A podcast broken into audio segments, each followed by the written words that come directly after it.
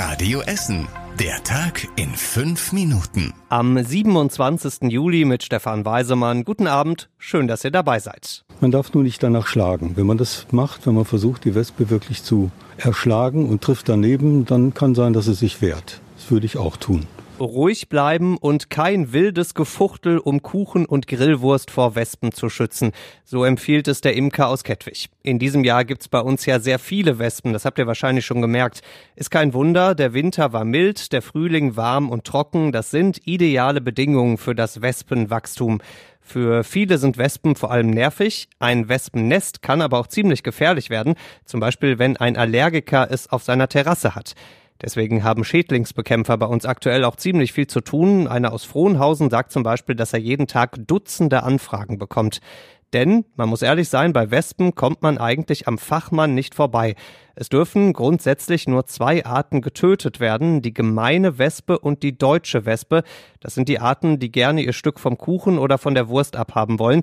Alle anderen Wespenarten sind streng geschützt und dürfen deswegen eigentlich nicht mal böse angeguckt werden. Aber unterscheiden kann man die Wespenarten als Laie eben nicht, nur als Fachmann. Das heißt also bei Wespenalarm immer ruhig bleiben und bei Wespennestern Imker oder Schädlingsbekämpfer holen. So kommen wir dann hoffentlich alle ungestochen durch diesen Sommer. Nur mal ganz kurz ohne Parkschein parken, beim Bäcker reinspringen und zack, ist das Knöllchen da. Dieser hässliche weiße Zettel, der hinterm Scheibenwischer klemmt und so viel Geld kostet. Zettel, Scheibenwischer, Geld, das alles bleibt, aber das Knöllchen sieht bei uns jetzt anders aus und es kann auch mehr. Ab jetzt ist auf dem Zettel nämlich ein QR-Code gedruckt. Wenn man den einscannt, gibt's direkt alle Infos, die man wissen muss. Also, was habe ich falsch gemacht? Was wird's kosten? Dazu gibt's Beweisfotos und man kann das Knöllchen auch direkt bezahlen. Bisher musste man ja immer warten, bis ein Brief von der Stadt gekommen ist. Der kommt jetzt nur noch, wenn man nach einer Woche nicht auf dieses Online-Knöllchen reagiert hat. Insgesamt soll das neue Knöllchen der Stadt Papier, Porto und Personal sparen und auch für Autofahrer soll es besser sein, nicht nur weil es direkt eben die Infos gibt, sondern auch weil das Ordnungsamt jetzt leichter Fragen dazu beantworten kann. Nur den Ärger und die Strafe nimmt uns auch das neue Knöllchen nicht ab. Eskalierter Nachbarschaftsstreit in Altendorf. In einem Mehrfamilienhaus an der Altendorfer Straße gab es wohl schon länger Zoff unter den Nachbarn. Heute Nacht dann richtig. Drei Männer haben sich vor dem Haus wild geprügelt. Dabei soll auch ein Schlagwerkzeug zum Einsatz gekommen sein, sagt die Polizei. Um die Schlägerei drumherum haben sich auch direkt noch rund 25 andere Menschen versammelt. Die drei Schläger wurden erst ins Krankenhaus gebracht, dann in Gewahrsam genommen, damit sie nicht gleich wieder aufeinander losgehen.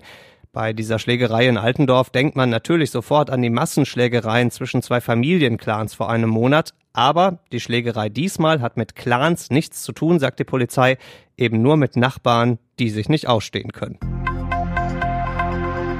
Und damit geht's an eine Bude oder in Kiosk oder in eine Trinkhalle. Ganz egal, alles ist bei uns im Pott Kult. Und dieser Kult wird in diesem Jahr wieder gefeiert beim Tag der Trinkhalle.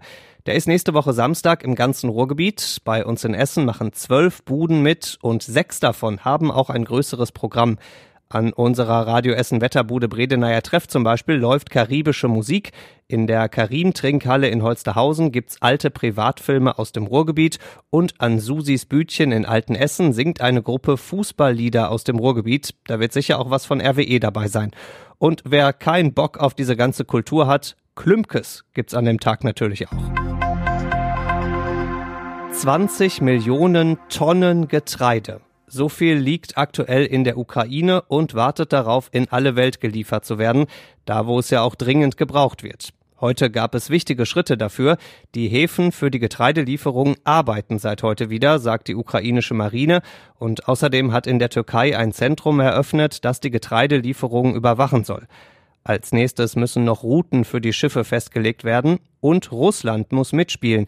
Das hat sich mit der Ukraine zwar auf ein Getreideabkommen geeinigt, aber am Wochenende auch den Hafen von Odessa bombardiert. Und zum Schluss der Blick aufs Wetter. Morgen gibt's viele Wolken über Essen, die Sonne kommt aber auch immer mal wieder durch. Dazu wird's wärmer als heute mit 25 Grad.